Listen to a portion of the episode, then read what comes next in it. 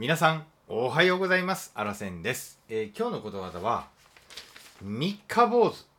というねこのことわざを紹介していきたいと思います、えー今日もですね初めにことわざの意味そしてことわざの豆知識そしてあらせんからのコメント最後にね、えー使い方を紹介して終わりたいと思っております。えーこの番組はあなたに毎朝ねことわざを一つお届けする番組になっております。ぜひね登録ボタンを押していただきましてですね毎日ことわざを一つ覚えてみませんか？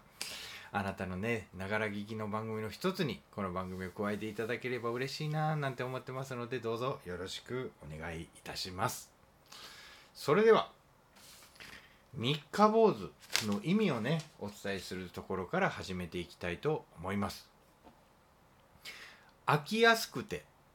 何をしても長続きしないことの例え。これがね三日坊主の意味になります、えーことわざのね豆知識も紹介しますね、えー決意して僧侶になったのに戒律や修行の厳しさに耐えきれずたった3日でやめてしまうことからということでね。また後でも紹介しますけれどもそういう意味ですでね、えー英語例もあるんでねちょっとね英文をねまず聞いていただきたいと思います Soon hot, soon cold. Soon hot, soon cold. はい、えー意味はですね熱しやすきは冷めやすし冷めやすしというね、まあこのような意味になりますまあね外国でもねこのような同じような意味が使われているということを紹介させていただきました。それではアラセンからのコメントです、えー三日坊主とはね何をやってもすぐに飽きてしまう人の人。物語が長続きしないで飽きやすい人のことを言います。このね三日坊主のね由来もねちょっと今日は紹介しますね。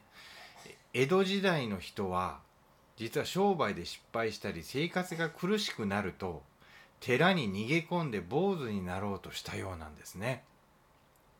でね寺で修行するとちゃんとね食事を食べさせてくれるし、まあ、寝るところも確保できたからなんですね。でねその頃はね寺はたくさんあってねどこでも坊主になりたい人は歓迎されていたようです。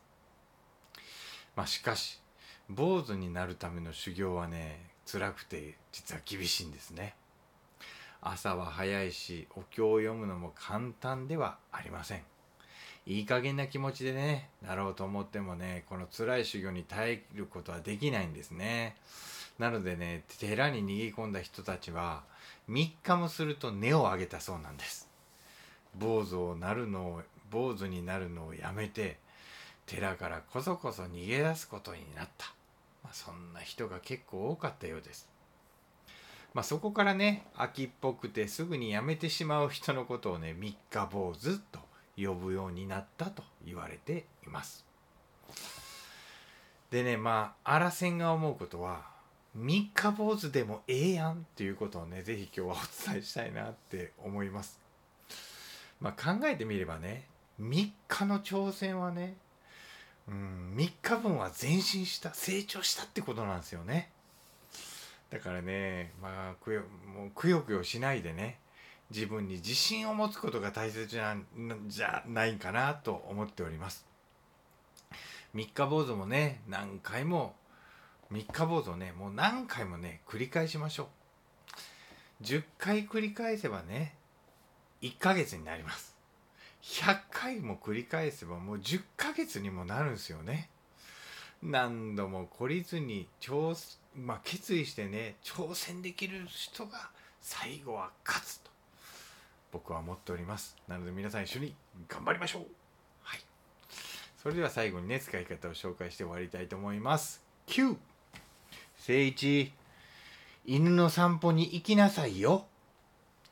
もう YouTube 見たいのに。もう犬の散歩は自分がやるって言ったんやから。三日坊主にねならないように毎朝早起きしなさいよ。ちゃんちゃんというね、まあ、こんな感じでね使っていただけたらどうかと思って提案させていただきました。今日もね最後まで聞いていただきましてありがとうございます。素敵な一日にしてまいりましょう。いってらっしゃい。の前のあの人の。大切なあの人の。心に火をつけて励まそうと思うのならあなたが燃えればいい。